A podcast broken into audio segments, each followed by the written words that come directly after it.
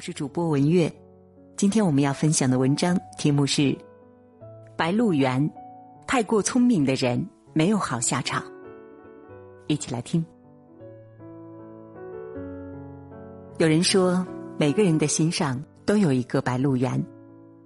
白鹿原上的黄土很厚重，雪很厚重，乡土情结也很厚重。它是一部家族史，是寻根文化的一部分，也是民族史的一部分。这部耗时六年、五十万余字的史诗级著作，被陈忠实老师称为“殿官坐诊之作”。他以白鹿原上白姓和陆姓两家人，从清朝末年到建国初期，跨越半个世纪的命运起伏为主线，彰显了人性的坦诚，也照见了人性的阴险。太多人说，比起族长白嘉轩有点神话的敦厚，鹿子霖的那聪明过度、精于算计的一生，似乎更贴近人性的真实，因为他的一生验证了人所共知的那句话：做人精明可以，但太过精明，往往过不好一生。最好的活法一定是踏实本分，既不能精明过度，更不能阴险阴毒。第一，小胜靠智，大胜靠德。陆子霖是白鹿原上人尽皆知的精明人，但是精明与否与人生成败关系不大，会做人有德性才是关键。小聪明只能逞一时之快，得一时之利，长久的利益、长远的谋略，无不是建立在品德高尚、格局大气、胸怀大度上。陆子霖没有看破这一点，他将半生的命运都放在了与族长白嘉轩的博弈上，嫉妒族长之位，见不得白嘉轩比自己过得好，一生在做着对比，准备着构陷。嫉妒是心灵上的肿瘤，肿瘤怕恶化，人心也怕肿瘤腐蚀，需要德行滋养。但是陆子霖偏偏内心越来越不平，他认为。白家承继祠堂，掌控着一族人的命运。陆家无权利，未免低白家一头。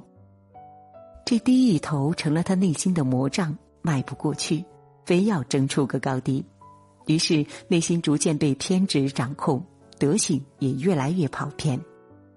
陆子霖因此做了相约，并洋洋自得的自我安慰：下辖包括白鹿村在内的十个村庄。起码不在百家轩之下了吧？权力让陆子霖有了叫板的底气，他趁机挤兑百家轩，分配他给族人下达纳粮缴税的通知。族人不堪赋税，组织农协会造反，他又让白嘉轩背造反的黑锅。然而处心积虑，往往不得，最终闹事的农协会成员被羁押，头目被吊打。陆子霖的德行也开始受到质疑。白嘉轩坚持闹事的头目是族人，要将责揽到自己身上，不惜下跪求情，想代人受过。陆子霖却直接把白嘉轩晾到一边，不看族情，把同族的人当猴耍，吊打现场一片血腥，狠辣也让人人震慑。陆子霖以为自己赢得了这场胜利，但是不久之后。农协会逃走的黑娃反扑，杀入陆子霖家。陆子霖把他老爹的命也搭上了，才知道自己得不偿失。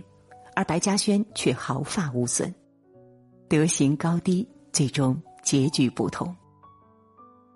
包藏祸心的人虽然暂时占得先机，却不长久，只赢了一时，最终被反噬。品德高的人让人如沐春风。人人愿意接近，自然接下来的路更顺畅，因为人品是无往不利的通行证。人和人之间的相处呢，从来靠的是良心，不是心机；靠的是真诚，而不是虚伪。人心是交换的，感情是互暖的。真正的胜利不是打击谁，而是赢得人心。第二。人可以精，但不能阴。其实呢，陆子霖误读了精明，把精明当成了阴险。实际上呢，精明是为人处事的通透，但阴险却是虚伪，是无品无德的恶行，是通向深渊的不归路。慕容雪村说：“人类的理性貌似强大，实则从来都不可靠。把狼驯化成狗很困难，把人变成蠢人则十分简单。”误读让鹿子霖突破了良知底线，成为了白鹿原上太多事件的幕后黑手，上演了一出又一出中国式的复仇记。他占有了黑娃的媳妇儿田小娥，利用美色打击一己。先是让一个垂涎田小娥美色的狗蛋替自己背了通奸的锅，随后如法炮制，只是田小娥勾引白嘉轩的儿子白孝文，打脸白嘉轩。这还不够，他做的最绝的是装。白孝文和狗蛋一样，因为触犯族规被鞭打，而陆子霖不动声色的组织了一拨人去惩戒现场，向族长演了一出跪剑求情的苦情戏。他深知白嘉轩最爱见面，这一跪就是火上浇油。他说：“嘉轩哥，您不饶孝文，我不起来。”众目睽睽，白嘉轩颜面扫地，鞭打白孝文果然更狠了几分。有目的的故意，都是为了掩盖真相。白孝文自此堕落，被父亲驱逐出门，在田小娥的诱惑下，学会了抽大烟。家业半年就败光了，而他的土地、房子，只有陆子霖有实力全盘接手。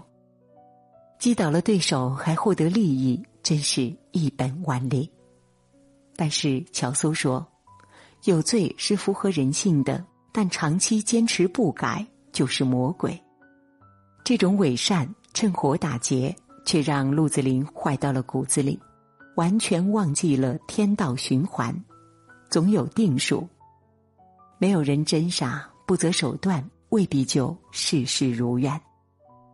陆子霖能打脸白家。白嘉轩却能心上立主刀，你阴我就狠。白嘉轩任其为所欲为，他保持着和权力的距离，在族长的位置上坚守自我，恪守德行。他认准了房子拆了可以再盖，地卖了还可以再买回来，巍然不动。天网恢恢，疏而不漏，阴险小人得志猖狂，数不胜数。但历史的经验却指向，昧着良心、抓着内心的不平，常常因为陷害人不容于人心，大多被反噬。比如魏晋时期，钟会因为嫉妒嵇康，处处在司马昭面前诋毁，久而久之，次数多了，司马昭信以为真，盛怒之下便把嵇康处死了。然而钟会并没有善终，多行不义，最后被部下所杀。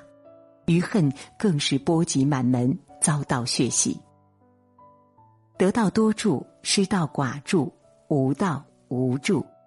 钟会的下场就是一面镜子，警醒世人：做反复无常、以怨报怨的阴险小人，只有一个下场，不得好结局。第三，算计别人就是算计自己。查高吉迪说。人一旦成为欲念的奴隶，就永远也解脱不了了。陆子霖迎来了自己的结局，不知不时被活活冻死。人有千算，天有一算。白嘉轩曾经感慨着说：“人行事不在旁人知道不知道，而在自家知道不知道。自家做下好事，刻在自家心里。”做下瞎事也刻在自家心里，都抹不掉。其实天知道，地也知道，记在天上，刻在地上，也是抹不掉的。骗了谁也没法欺骗自己，更无法欺骗天意。算计别人太多，离正路也就越来越远，必自毙。算来算去，陆子霖最终搬石头。砸了自己的脚，他自食其果，人生戏剧性翻转。曾经处心积虑的想通过假装接济白孝文，再将其羞辱一番，却阴错阳差让白孝文有了稳定工作，重返正途，为白家顶门立户。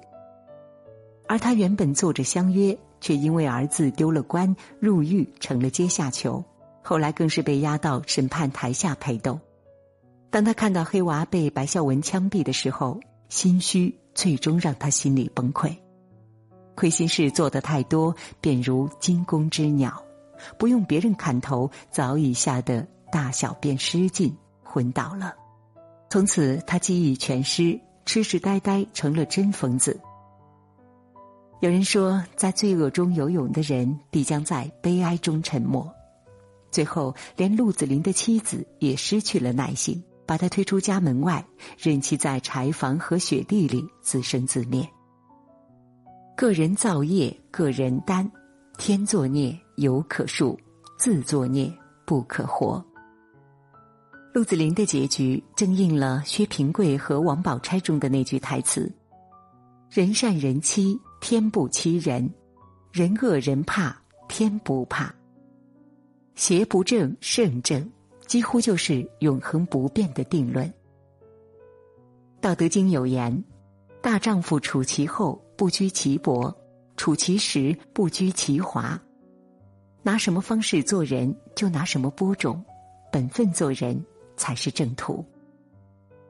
因为人性的善意，唤起的是一种难以摧毁的希望。这种希望光明人道，也才能让我们的生活越走越远。人可以精明，真的不能阴险。每一个人都会营造自我的磁场，辐射给周围的人。大家的潜意识里都有一个共识：太过精明的人最好远离。人心是妄念、贪婪和图谋的混杂，是梦想的熔炉，是可耻意念的渊薮，也是狡诈的魔窟、欲望的战场。太过精明，往往让这些恶意跑出来。所以，必须让良知成为我们心头的岗哨，去把控方向；让善念成为我们心底的源泉，去激发更多的正能量；让踏实成为我们行动的准绳，去立定物欲横流、恪守不渝的天道。因为爱出者爱返，福来者福往。人只有真诚的满怀善意，才能让真正的幸运在路上。点个赞看吧，共勉。